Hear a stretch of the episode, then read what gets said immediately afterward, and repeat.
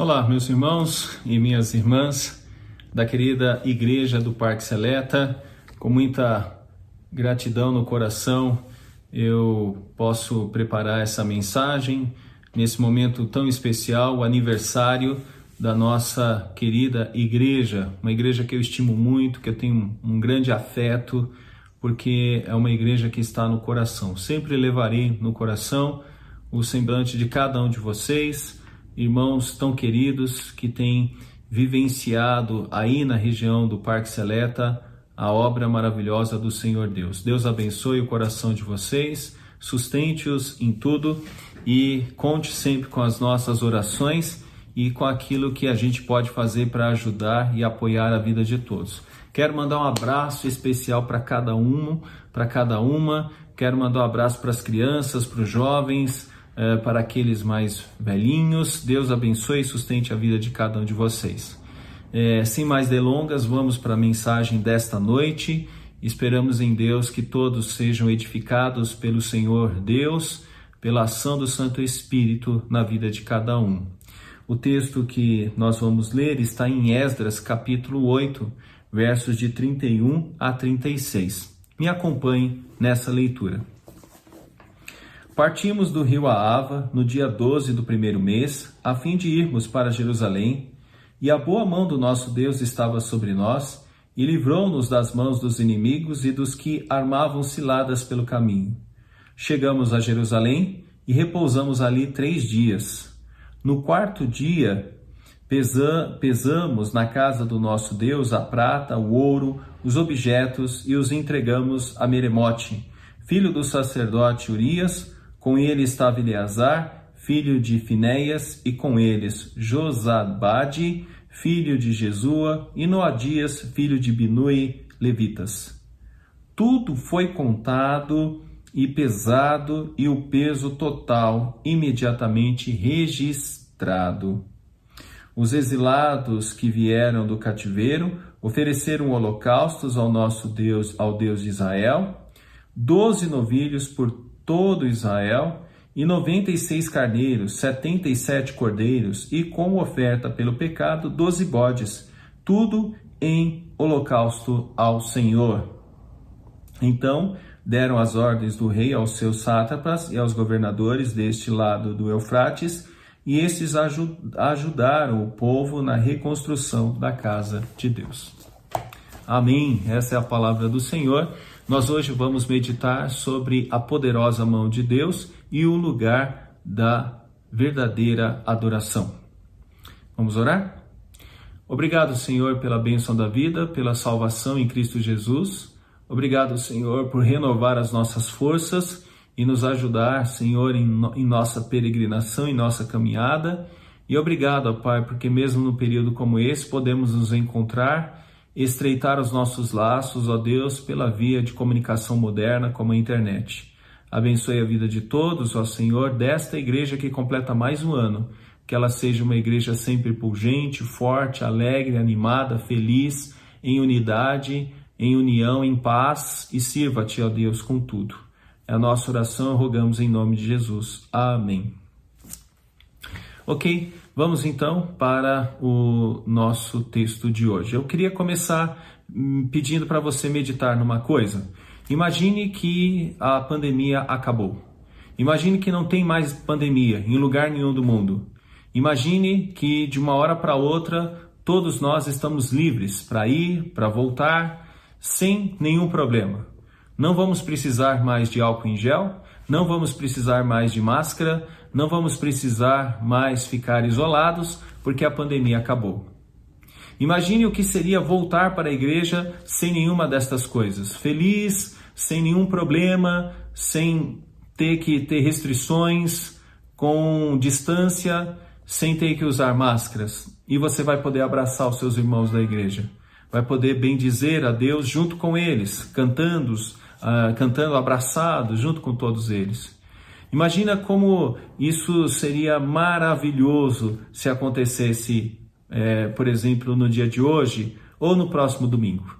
Bom, eu queria que você imaginasse isso porque o que estes irmãos estão passando nessa passagem é sair da terra da Babilônia, basicamente da, do período do, reino meno-persa, e eles estão voltando para a terra que era a terra dos seus pais, alguns a terra dos seus avós.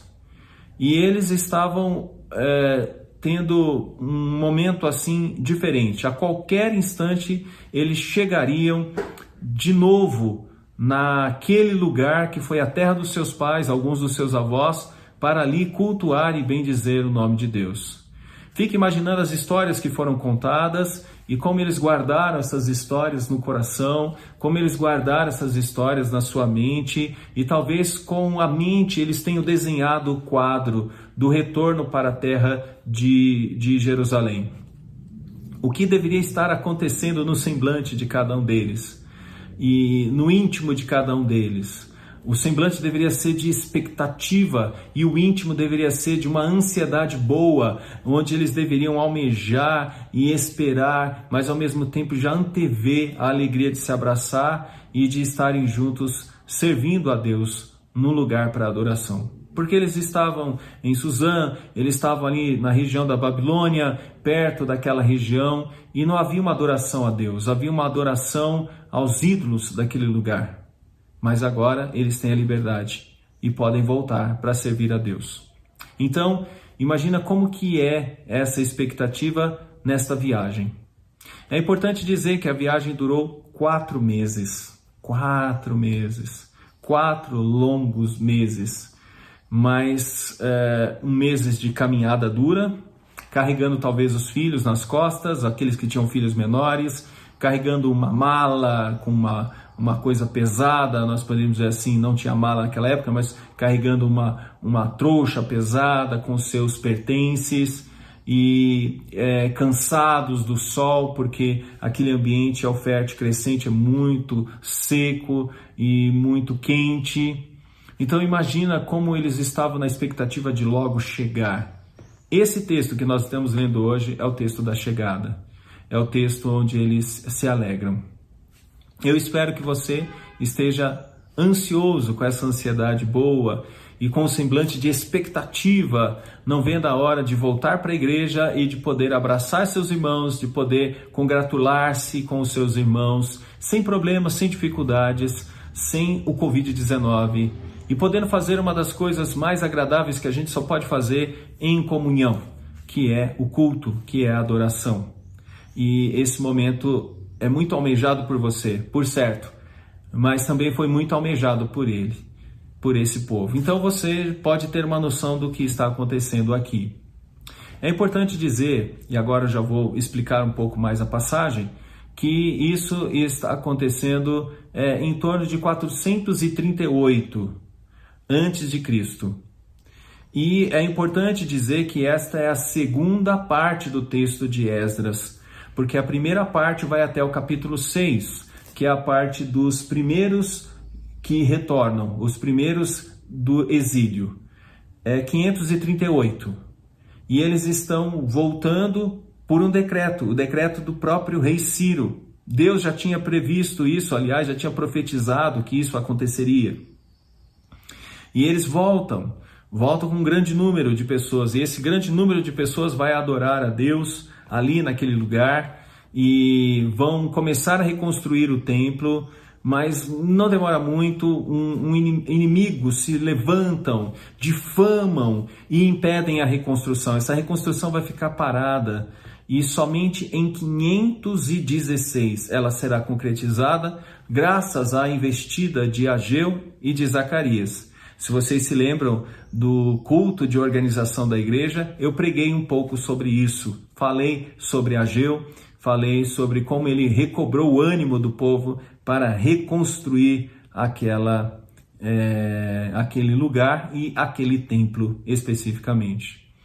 Então, esse povo é, reconstrói e durante um tempo fica ali, a, a, os muros ainda estão derribados e esse povo é, vai agora ter um outro grupo que vai se aproximar, e esse outro grupo que se aproxima é um grupo protegido é, por Deus numa longa viagem de quase de, de, de quatro meses, quatro meses. Eles saíram provavelmente em abril, essa é a data específica, segundo o calendário judaico. Eles saíram em abril e chegaram em agosto. Né? Saíram em abril, chegaram em agosto.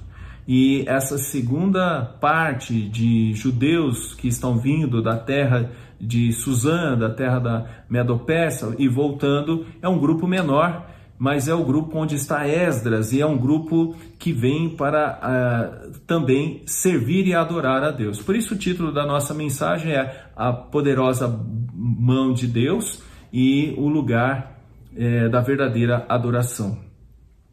Então, algumas lições que a gente tira desse texto, né?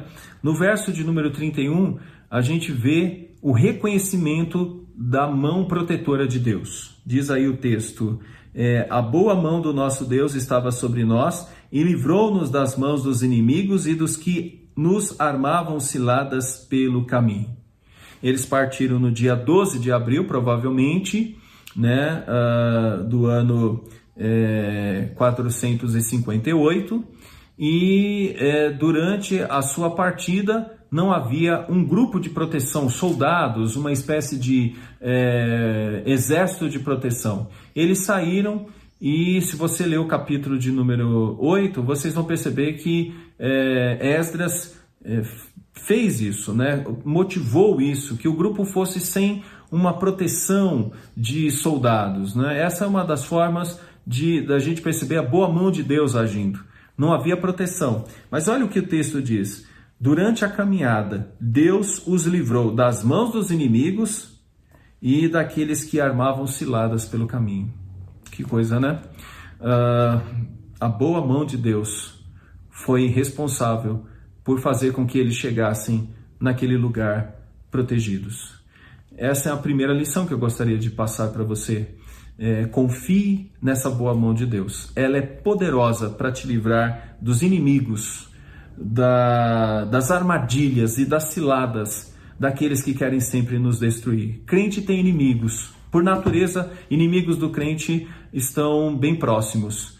É o inimigo Satanás, que quer nos de, destruir, tirar nossa paz e nos deixar fracos na fé a, a carne que luta contra o espírito, que quer que os prazeres deste mundo sejam mais importantes do que buscar e amar a Deus. E o mundo, aquilo que o mundo oferece geralmente não é agradável a Deus. Então, como é importante termos a ciência de que o nosso sucesso até aqui, esta igreja que demorou tanto tempo para ser organizada e agora é uma igreja, ela será vencedora, ela será uma igreja abençoada, porque Deus é o sustentáculo dela com a sua mão libertadora, com a sua mão que livra e que a protege.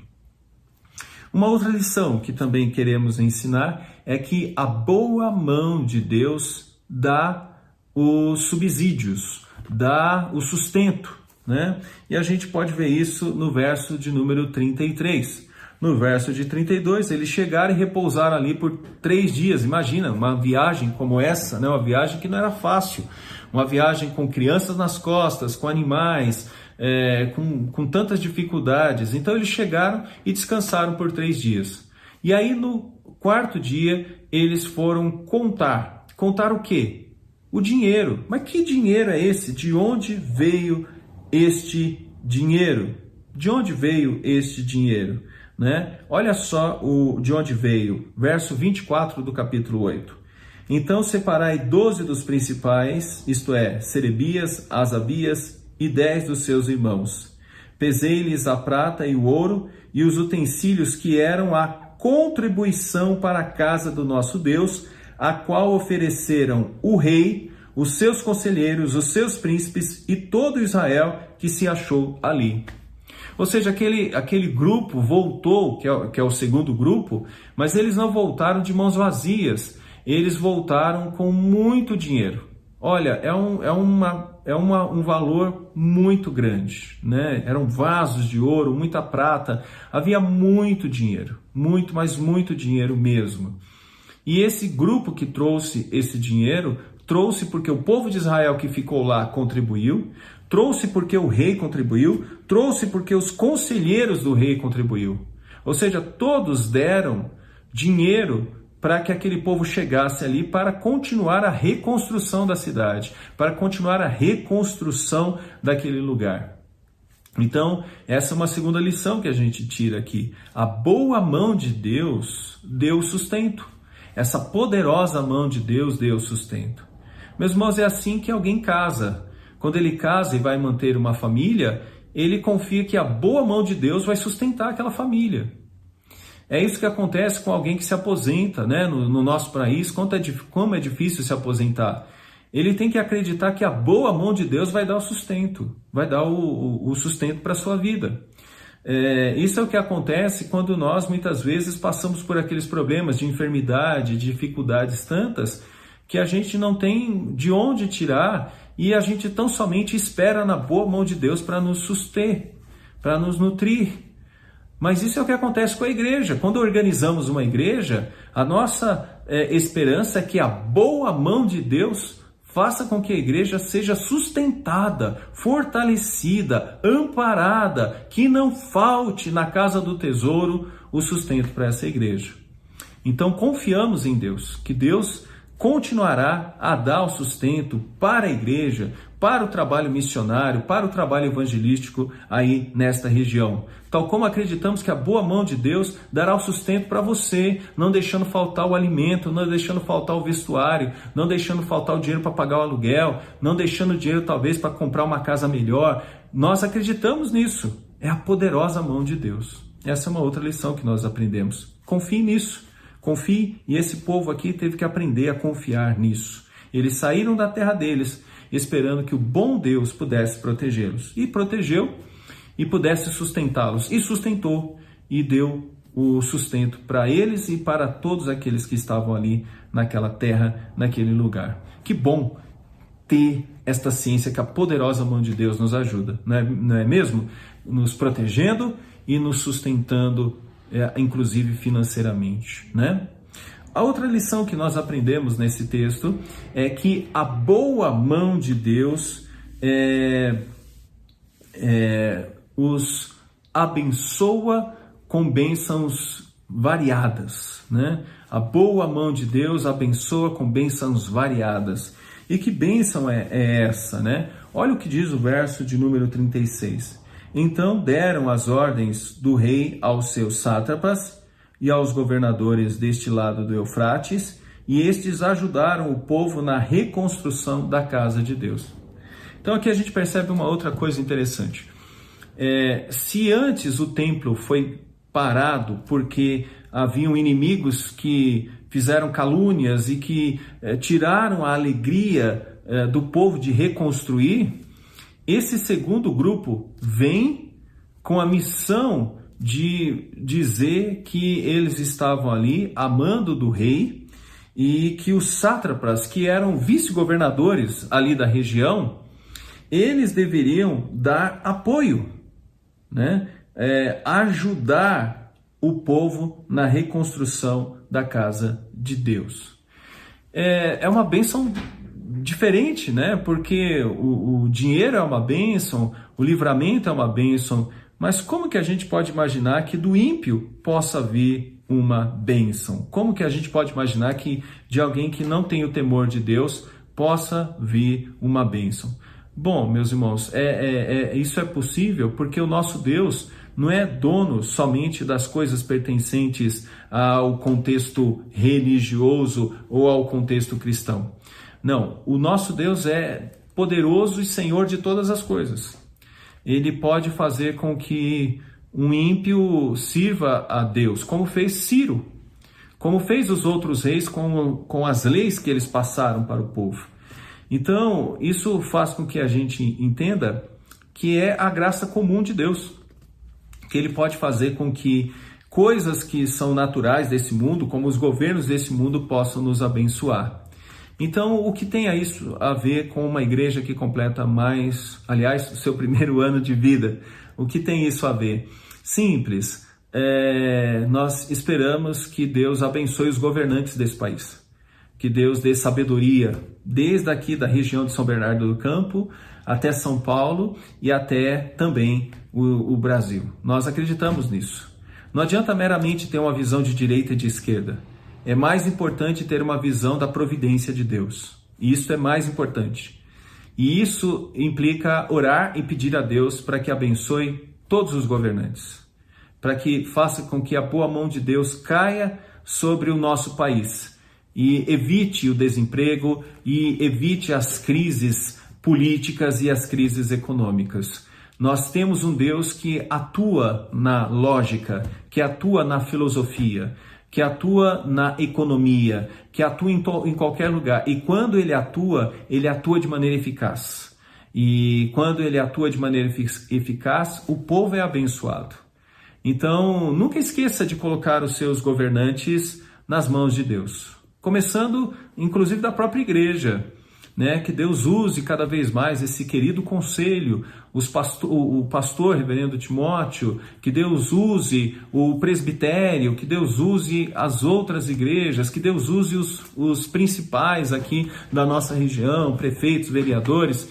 É, essa é a nossa oração. Então, a poderosa mão de Deus guia o mundo, né? Os governantes são dirigidos por Deus. O mundo para Deus é como um nada, é como um pingo, as nações é como um pingo no balde. Então, ele ele conhece todas as estrelas pelo seu nome. Então, Deus nos abençoa com bênçãos variadas, né? Deus nos abençoa com bênçãos como dos próprios governantes.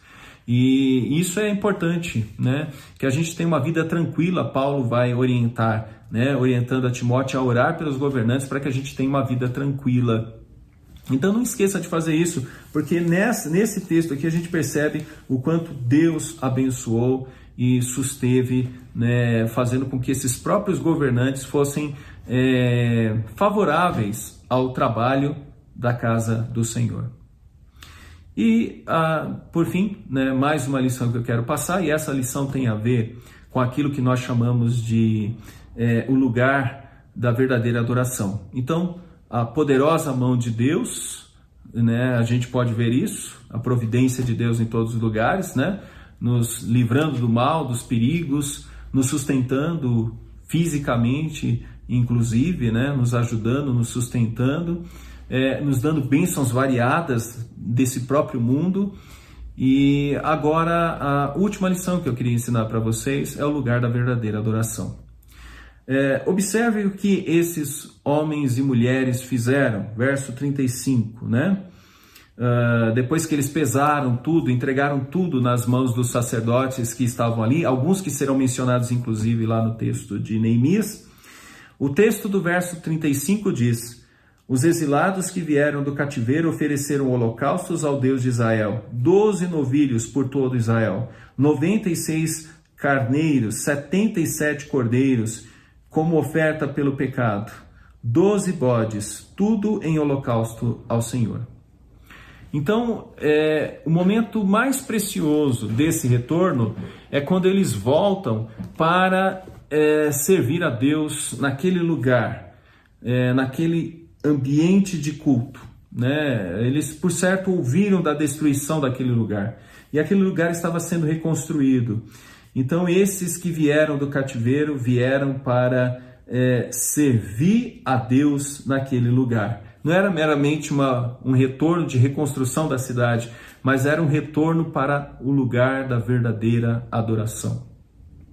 Esse é o nosso desejo, né? Porque a gente pode adorar em casa, isso é muito bom. A gente pode adorar pessoalmente, isso é muito bom. A gente pode adorar junto com os, com os familiares, isso é muito bom. Mas nós temos, por certo, que o lugar onde gostaríamos sempre de estar é com o restante do povo de Deus num ambiente de adoração verdadeira, né? Quer dizer, não somente verdadeira, mas onde a gente se sente mais próximos uns dos outros e próximos do Senhor. Eles tiveram esse privilégio. Caminharam quatro meses, passaram por tantos perrengues até chegar nesse momento. Guiados por Esdras, estes homens puderam, estas mulheres e as crianças puderam participar da verdadeira adoração, num lugar verdadeiro de adoração. Lá em Suzã, eles não tinham essa liberdade. né? não tinham essa, esse lugar específico para adoração. Então é aqui que acontece esse lugar de adoração. Vamos ver algumas características né, é, disso. Bom, uh, é interessante que já no verso 33, Esdras fala assim: No quarto dia pesamos na casa do nosso Deus. É interessante, ele é um estrangeiro, ele está vindo de longe. É claro que ele é um conhecedor da palavra de Deus, exímio conhecedor da palavra de Deus, mas é interessante ele usar a expressão é, na casa do nosso Deus, né? na, casa, é, na casa do nosso Deus, ou seja, é, ele estava feliz em poder dizer na casa nossa, do nosso Deus, quer dizer, não é na casa dos deuses dos persas, mas é na casa do nosso Deus. Então, qual é o, o, a alegria? A alegria é porque está na casa de Deus. Né? A alegria da comunhão não é porque simplesmente eles estavam juntos fazendo isso, mas é porque eles juntos estavam na casa de Deus. Isso é muito interessante, né? Esse sentimento de adoração. É, essa verdadeira adoração, essa verdadeira comunhão, é, a gente sente onde há dois ou três reunidos, a gente sente é, numa reunião de oração, mas tem um momento especial, quando toda a igreja se reúne, tal como é para tomar a Santa Ceia. Né? É um momento onde todos ali estão com pensamento fito em Deus e preocupados com a obra do Senhor Deus. Então, esse é um, um desejo muito grande de todos nós. Né? Vamos lá para mais um detalhe?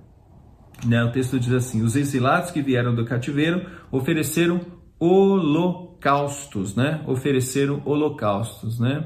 É, a palavra holocaustos, né, vem do hebraico olá e, e significa ascender, ou seja, ir para cima. Significa que quando um holocausto era feito, era como se aquilo que estivesse sendo feito ali chegaria em Deus, chegaria no próprio Deus, né? É, era, era o mais importante dos sacrifícios no culto divino do Antigo Testamento. Você vai encontrar isso em Levíticos 1 em diante, né? E era um momento onde você oferecia aves, animais, é, e holocausto significa queima total, então significa que tudo era definitivamente queimado ali como sacrifício ao Senhor. Uh, e podemos dizer que era uma oferta que é, mostrava assim uma solenidade, né? Uma solenidade muito importante em reconhecimento ao senhorio de Deus.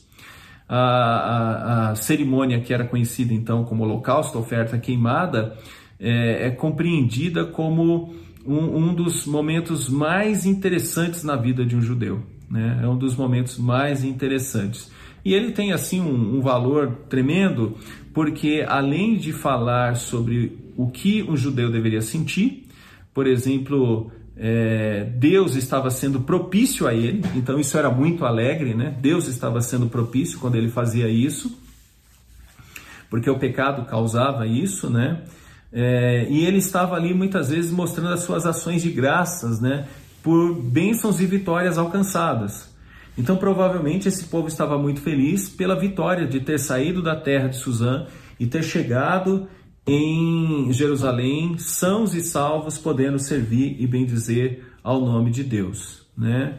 Uh, mas, de uma maneira geral, o ritual tinha como objetivo perdão, pedir perdão né, é, pelos, pelos pecados. Né?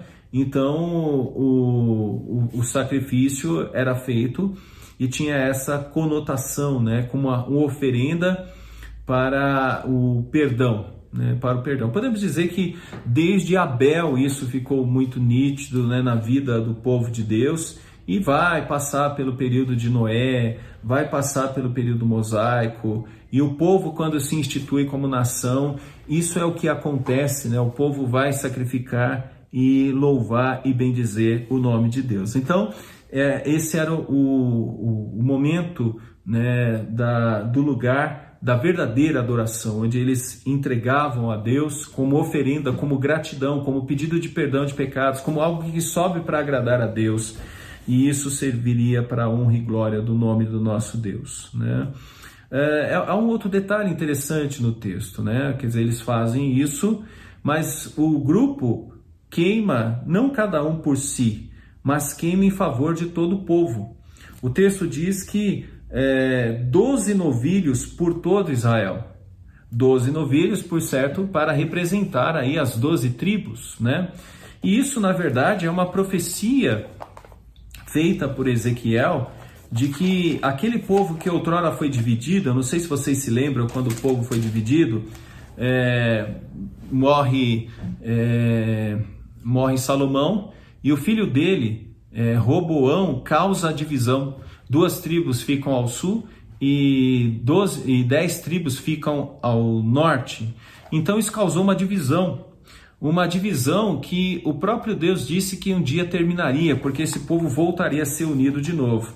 Se você pegar Ezequiel 37, verso 22, você vai ter isso. Diz assim, ó: Farei deles uma só nação na terra, nos montes de Israel, e um só rei será rei de todos eles. Nunca mais serão duas nações, nunca mais para o futuro é, se dividirão em dois reinos. Então foi isso que aconteceu. Aquele povo está voltando, mas está voltando para a união. Isso é maravilhoso, né, meus irmãos? Porque é uma das coisas que nós comemoramos no lugar da verdadeira adoração, no meio do povo de Deus, onde se reúne o povo de Deus, é a verdadeira união. Que grande bênção é essa, né? O povo não era mais dividido, mas o povo agora é unido. Então eu creio que isso possa fazer com que você é, tenha aí uma oração constante, né? Que a igreja do Parque Seleta seja uma igreja sempre unida, sempre irmãos unidos, realmente de alma, verdadeiramente unidos, né? Uh, agora, é claro, uh, esse retorno tem um valor maior ainda para a verdadeira adoração, porque esse retorno está apontando para uma adoração que tem um, um, sentido de agradar a Deus, queimar e fazer com que a oferta chegasse até a Deus, tem o sentido de causar é, agradecimento por Deus que estava protegendo aquele povo, tem o sentido é, de perdão de pecados, né? Você vê aqui mais embaixo, né? é, e como oferta pelo pecado, né? Doze bodes, tudo em holocausto ao Senhor. Então tinha, tinha vários sentidos, vários valores dessa, dessa oferta, né? Mas a gente vai perceber que essas ofertas feitas nesse lugar reforçam o ponto de que este é um exemplo daquilo que nós chamamos de é, sombras do que haveria de vir. Né? Esses sangues de, de bodes, de, de, de, essas mortes de animais, elas tinham um valor simbólico, um valor de sombras que apontam para o que é, que é o próprio Senhor Jesus Cristo. Então, a recuperação da verdadeira adoração nesse lugar representa a recuperação da esperança do retorno, do, da vinda do Senhor Jesus Cristo para o perdão legítimo de pecado, porque isso aqui eram só sombras do verdadeiro do verdadeiro é Deus que vem ao mundo na pessoa de Jesus para nos tirar o pecado. E o autor de Hebreus, capítulo 9, fala muito bem isso, né? É, por exemplo, o verso 11: Quando, porém, veio Cristo como sumo sacerdote dos bens já realizados mediante o maior e mais perfeito tabernáculo, não feito por mãos, quer dizer, não desta criação, não por meio do sangue de bodes e de bezerros, mas pelo seu próprio sangue, entrou no Santo dos Santos uma vez por todas, tendo, se, tendo obtido é, eterna redenção. Então, a alegria desse povo com a verdadeira adoração, no lugar da verdadeira adoração, é, é uma alegria profética, né? porque eles estão nesta alegria, que é somente daquele momento é, mostrando que há uma alegria maior, porque aquele sangue todo que foi derramado daqueles animais, né, naquela festa, representava o verdadeiro sangue daquele que morreu por nós para nos salvar e nos livrar de todo pecado, que é o nosso Senhor Jesus Cristo. Então, aqui nós podemos perceber que esse retorno que consolida a presença do povo de Israel na terra de Canaã depois do exílio babilônico é um retorno para o verdadeiro lugar de uma adoração realmente genuína que já apontava para o Senhor Jesus Cristo.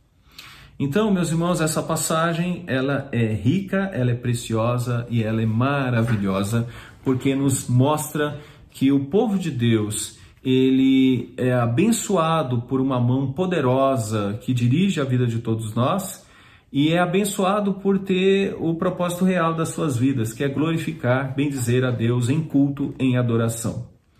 Então, que você se sinta hoje um verdadeiro adorador, bendizendo a Deus e entendendo que o sacrifício que mantém paz entre você e seu Deus foi por uma oferta eficaz, a oferta do Senhor Jesus Cristo, tá bom? Alguns é, aspectos agora é, para aplicação, tá bom? Primeiro aspecto, é, seja uma pessoa grata, né? Até onde você está, até onde você já chegou, reconheça que é Deus quem tem te ajudado e sustentado. Louve a Deus por isso, seja grato, né? Talvez você gostaria de ter outras coisas, não. Comece a ser grato por tudo aquilo que, que Deus já te fez, né? Por tudo que tens feito, por tudo que vais fazer. Então, lembre de tudo que Deus fez, né? E saiba que Ele pode fazer muito mais. Ele nos livra de todo mal, de todos os perigos, de todas as dificuldades, né? É, Lembre-se que Deus tem sustentado você, espiritualmente, principalmente, né? Você, se não fosse sustentado por Deus, não estaria agora louvando a Deus e bendizendo ao Senhor, mesmo aí na sua casa. Então Deus está te sustentando para você louvá-lo. Deus está te sustentando fisicamente. O dinheiro que você tem, o sustento que você tem, é a bênção de Deus sobre a sua vida. Deus está te sustentando na sua saúde, né? Quantas lutas você não teve? Deus está preservando você porque você tem uma missão aqui que é servir a Deus. Então, lembre-se disso tudo, tá bom? Lembre-se de que Deus age não somente nas coisas da igreja, Deus age no mundo também. Então pense que Deus pode fazer grandes maravilhas usando um cientista que talvez não seja nem servo de Deus para descobrir uma cura e nos abençoar. Então ore para que Deus possa fazer isso. Né? Deus pode usar políticos, que talvez alguns você não gosta, alguns você não tem nenhuma, nenhuma atração por eles. Não, não tem problema. Ore por eles e peça a Deus para que Deus os use para abençoar a vida desse povo, tá bom?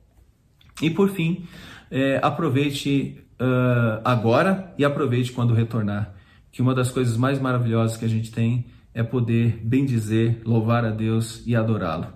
Enquanto isso não acontece, você pode fazer com você, com seus filhos, com a sua família, sozinho talvez, mas haverá um dia, se Deus quiser, que nós faremos isso com todos os crentes da Igreja do Parque Seleta e haverá um dia muito mais especial onde faremos isso na glória, com todos os remidos de todas as épocas, cantando louvores ao Senhor, sem dor, sem dificuldades, sem Covid, sem problema nenhum, porque lá estaremos na glória eterna. O já e ainda não. Já podemos adorar a Deus bem hoje, mas ainda não chegou o pleno momento de adoração. Enquanto ele não chega, adore a Deus, louve a Deus com a sua vida e agradeça a Deus por mais é, esta oportunidade que ele te dá de comemorar um ano de existência dessa querida igreja, a Igreja do Parque Seleta. Fique com Deus, um forte abraço pastoral aqui do Rap Doni e um abraço ao Reverendo Timóteo, obrigado pelo convite, ao Conselho, à Junta Diaconal, às sociedades internas, a nossa oração. Fiquem com Deus, continuem firmes lutando pela obra do Senhor. Um grande abraço, até mais, tchau, tchau.